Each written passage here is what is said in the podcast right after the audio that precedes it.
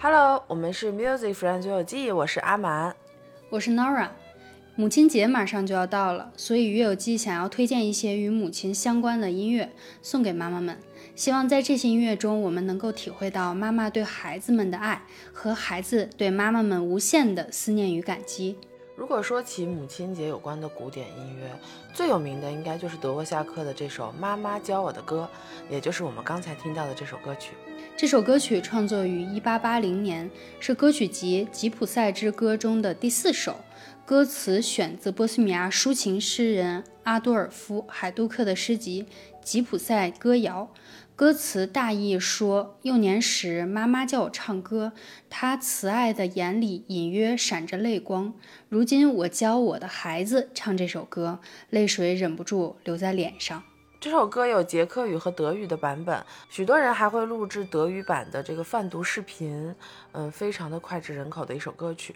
那么今天我们播放的呢，其实是小提琴的改编版本，是由小提琴大师克莱斯勒改编的小提琴独奏曲，而且呢，它后面还发展了第二和第三的主题。弦乐器最接近人声，又能更加细腻和精准地表达情感。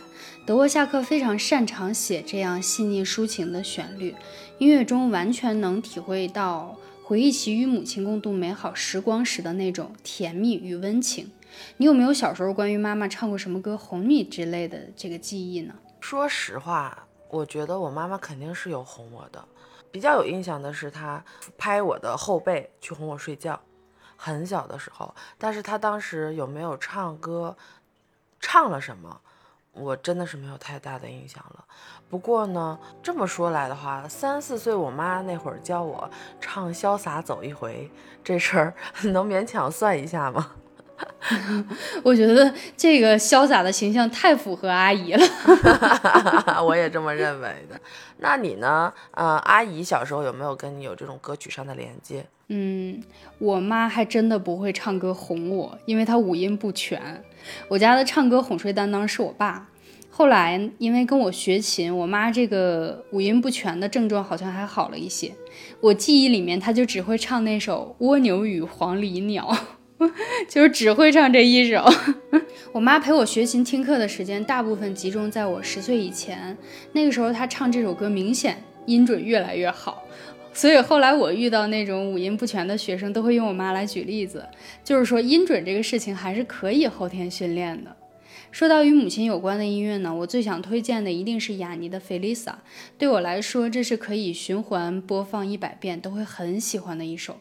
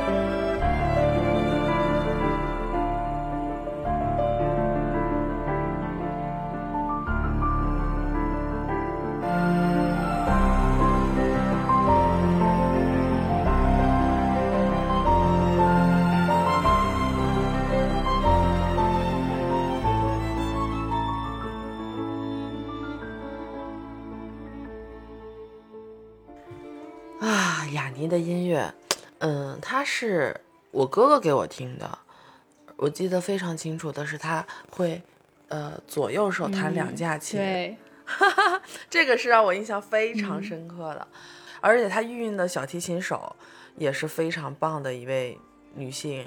我对那位女性的小提琴演奏家印象是非常深刻的。我常常和我哥在边看他的那个呃音乐会的 DVD 的时候，我俩会一直说：“哇，这个女的好酷啊，好帅啊！”她拉的特别的有。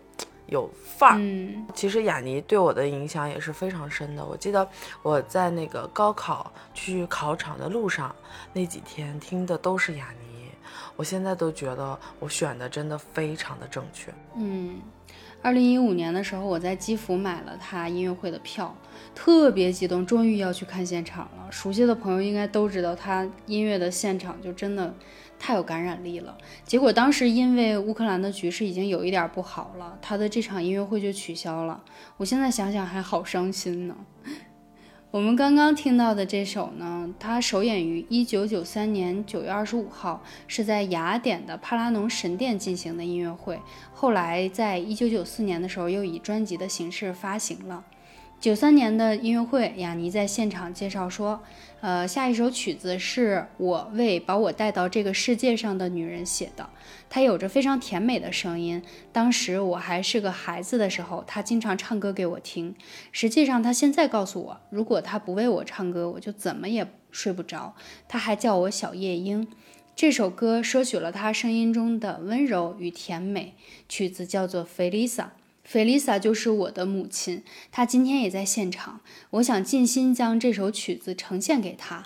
如今我们在哔哩哔哩上呢，除了能够看到九三年的现场版本，还能查到二零一一年雅尼的现场演奏版本。而在这个版本中呢，他用的是过去式介绍说，Felisa was my mother。因为在九三年他说的是 Felisa is my mother。我那天查这个视频，就他说这句话的时候，我真的爆哭，一下子情绪就控制不住了。这一次的介绍呢，他讲说，曾经有个女人告诉我要不断追随梦想的脚步，要不懈地为之努力。还是这个女人给了我无穷无尽的爱、力量以及自由。我特别为她写了一首曲子，叫《Felisa》。非常用心的是，二零一一年的小提琴部分呢，是由这位女性小提琴家来演奏的。雅尼笑得非常的温情，但是这一段特别让人感动和心酸。相信每一位母亲给我们的爱与鼓励都不会比雅尼的母亲更少。希望我们都能多一些耐心和时间来陪伴母亲，给他们更多的爱。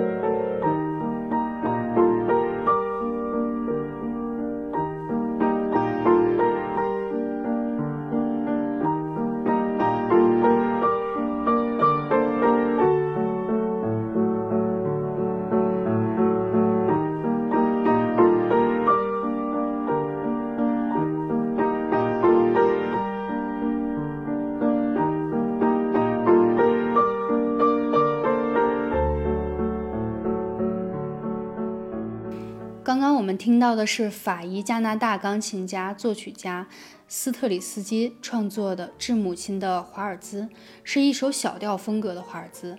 他的音乐中会表达一种精致而脆弱的情感，而这一首相对其他献给母亲的音乐来讲呢，要更加细腻敏感一些。这让我想到，很多时候会跟妈妈吵架，就是非常微妙的情绪，因为你们互相都知道最对方最在乎什么，会被什么伤到。在这种非常亲密的关系里呢，又很难控制自己的情绪，所以每次次如果有跟妈妈争吵，那一定是最伤心的，但是回过头来也最容易抱紧她，委屈的大哭一场。嗯，她应该是最能呃敏感的体会我情绪变化的。就有的时候可能我都没有感受到我现在此时此刻的烦躁，但是他就会在电话的那头说：“好了好了，我不打扰你了，你自己安静休息一会儿。我才会反应过来，哦，原来我此时此刻是非常暴躁的，就会觉得非常的抱歉。嗯，说到争吵嘛，我小的时候跟他争吵完了以后，我还会支棱一下，就是自己。嗯，假装自己非常的有骨气，我不道歉。嗯，支棱那么一分二分的时候，再跟他说啊，妈妈对不起。其实心里早就知道自己错了，对不对？嗯，然后在二十多岁的时候呢，我会吵完的那一刻立刻就道歉。嗯，因为那个时候可能全情绪宣泄完了，就会立刻反应过来，哦，我不能这样，这样妈妈会很难很伤心嘛。然后呢，嗯，可是到现在呢。我会很努力的让自己的情绪不要那么浮躁，嗯，会觉得就是尽量减少这种摩擦吧，嗯，希望。两个人之间是更多的是快乐，可是有的时候真的还是嗯非常的很难把控这个情绪这个事情。我老妈对不起哦。我们总是觉得跟妈妈就就可以放下一切防备嘛，而且她会无限的包容你。但是妈妈首先是她自己才是我们的妈妈，所以我也经常反思自己，是不是更多时候要鼓励妈妈去做自己，才能让我们之间的爱更自如也更轻松一些。我们已经长大了，在这里也希望妈妈以后能把更多的精力和爱给自己。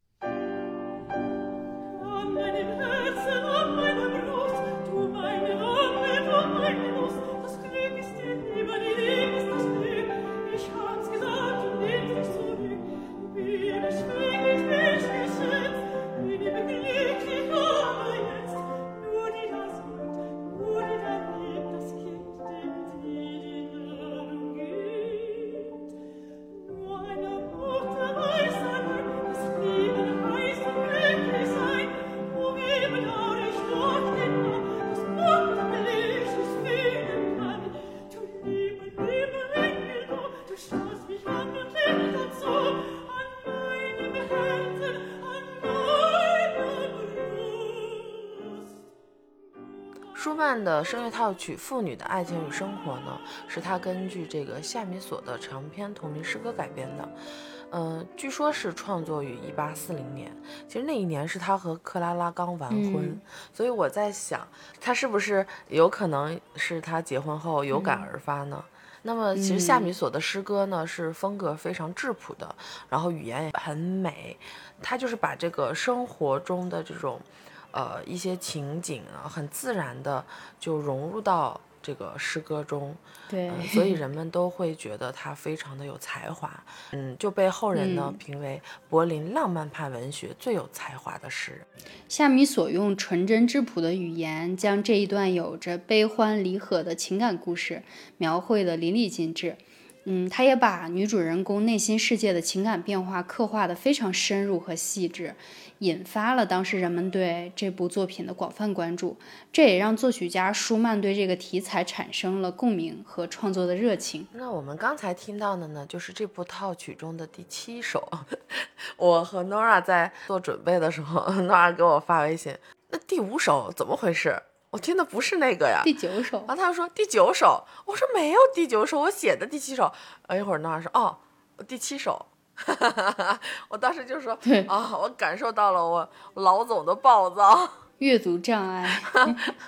好，我们再回来，嗯，那其实这个第七首呢，它的名字叫《你在我怀中，在我心上》。嗯，这首歌呢，它其实采取了一个回旋曲的这么一个结构。可以很明显的听出来他的动机和后期的发展，速度也是比较快的。我觉得给无论是歌唱者来说，还是给我们聆听者来说，都是非常愉快和亲切的这么一个感受。嗯，也可以很好的这个体现出来，呃，初为人母的这种喜悦之情。嗯，我们也可以从作品中感受到，呃，他的这个生活的气息和幸福感。对，说起生活气息和幸福感，我小的时候最喜欢缠着我妈给我讲她小时候的故事，尤其是我姥姥的故事。我从来没见过我姥姥，所以对她的印象全是通过长辈们讲的故事拼凑出来的。我妈是一个比较受宠的小孩，因为她是家里最小的一个，呃，小时候身体也不太好，据说刚出生的时候才三斤多，只有筷子那么长，所以我姥姥连她很大了都睡觉会搂着她。在家里有四个孩子的情况下呢，也把更多的关爱都给了他。可能也是因为这个吧，我妈是一个特别有安全感的人，她从来不需要通过做什么事来引起别人的关注。在我心里，她都是一个特别独立而且有办法的形象。从小，我妈就很有耐心跟我沟通和说话，所以我们虽然是母女，相处起来更像是朋友。当然，在一些人生大事和重要决定上，我妈还是比较有作为母亲的话语权和权威的。比如，我特别怕她跟我说：“你自己看着办吧。”我觉得听完这句话，我就完蛋了。这这句话，我觉得不只是对你，我觉得每一个母亲都会说这句话。至少我妈妈是这样的。就是当她跟我说这句话的时候，我觉得已经是最后通牒了，没得聊了。这件事儿已经。对。但是跟阿姨不同的是，嗯，我妈妈她呃其实是家里的老大，嗯，所以她一直呃在家人和朋友的心中，呃都是一个非常可靠的呃这么一个形象的存在。有的时候我会觉得，哎，你一定要这么的完美吗？但是后来想想，其实有的时候不是他刻意要追求完美，这就是人的性格吧。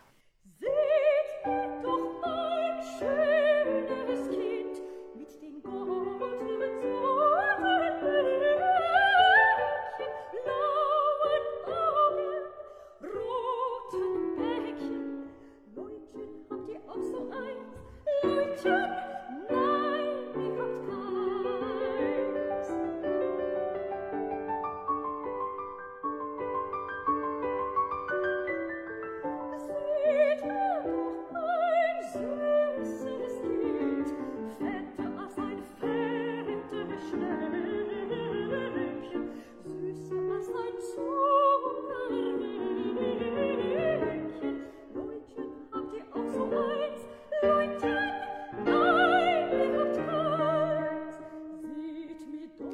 这首快活的、得意洋洋的小曲子，可以献给任何一位自豪的妈妈。曲名又翻译成“唠叨的母亲”。他幽默地描述了一位母亲告诉所有人她的宝宝有多珍贵。这个理查施特劳斯呢，呃，他的母亲据说是一位啤酒商的女儿。我看过一个关于他的事情呢，是说他非常喜欢记账。就是他每天都会用小本本记下来自己的收支细节，比如说今天演了演了几场出啊，赚了多少钱啊，然后呃，就是今天作曲又赚了多少钱啊，就特别细节的一个人。我就会在想，那他的这样的好习惯会不会是受到他爸爸妈妈的影响呢？其实。在听这部作品的时候，我就会想，会不会呃这部作品中会有一些啊他母亲的影子，或者是他在创作的时候会不会想到他自己的母亲？嗯，不过我们谁的妈妈不是既唠叨又可爱呢？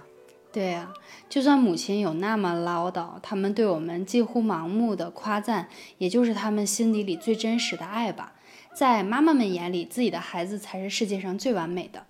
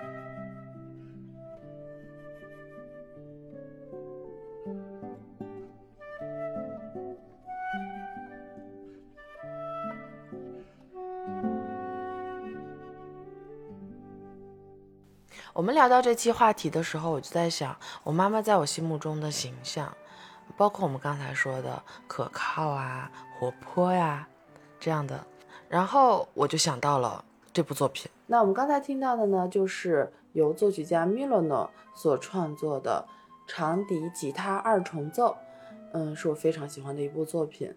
嗯，这个作曲家的名字我不太会念，不过呢，长笛的演奏当然是由我的男神帕帕帕胡德啦。嗯，这部作品它分为两个乐章，那么第一个乐章呢是小型版，是比较温柔的。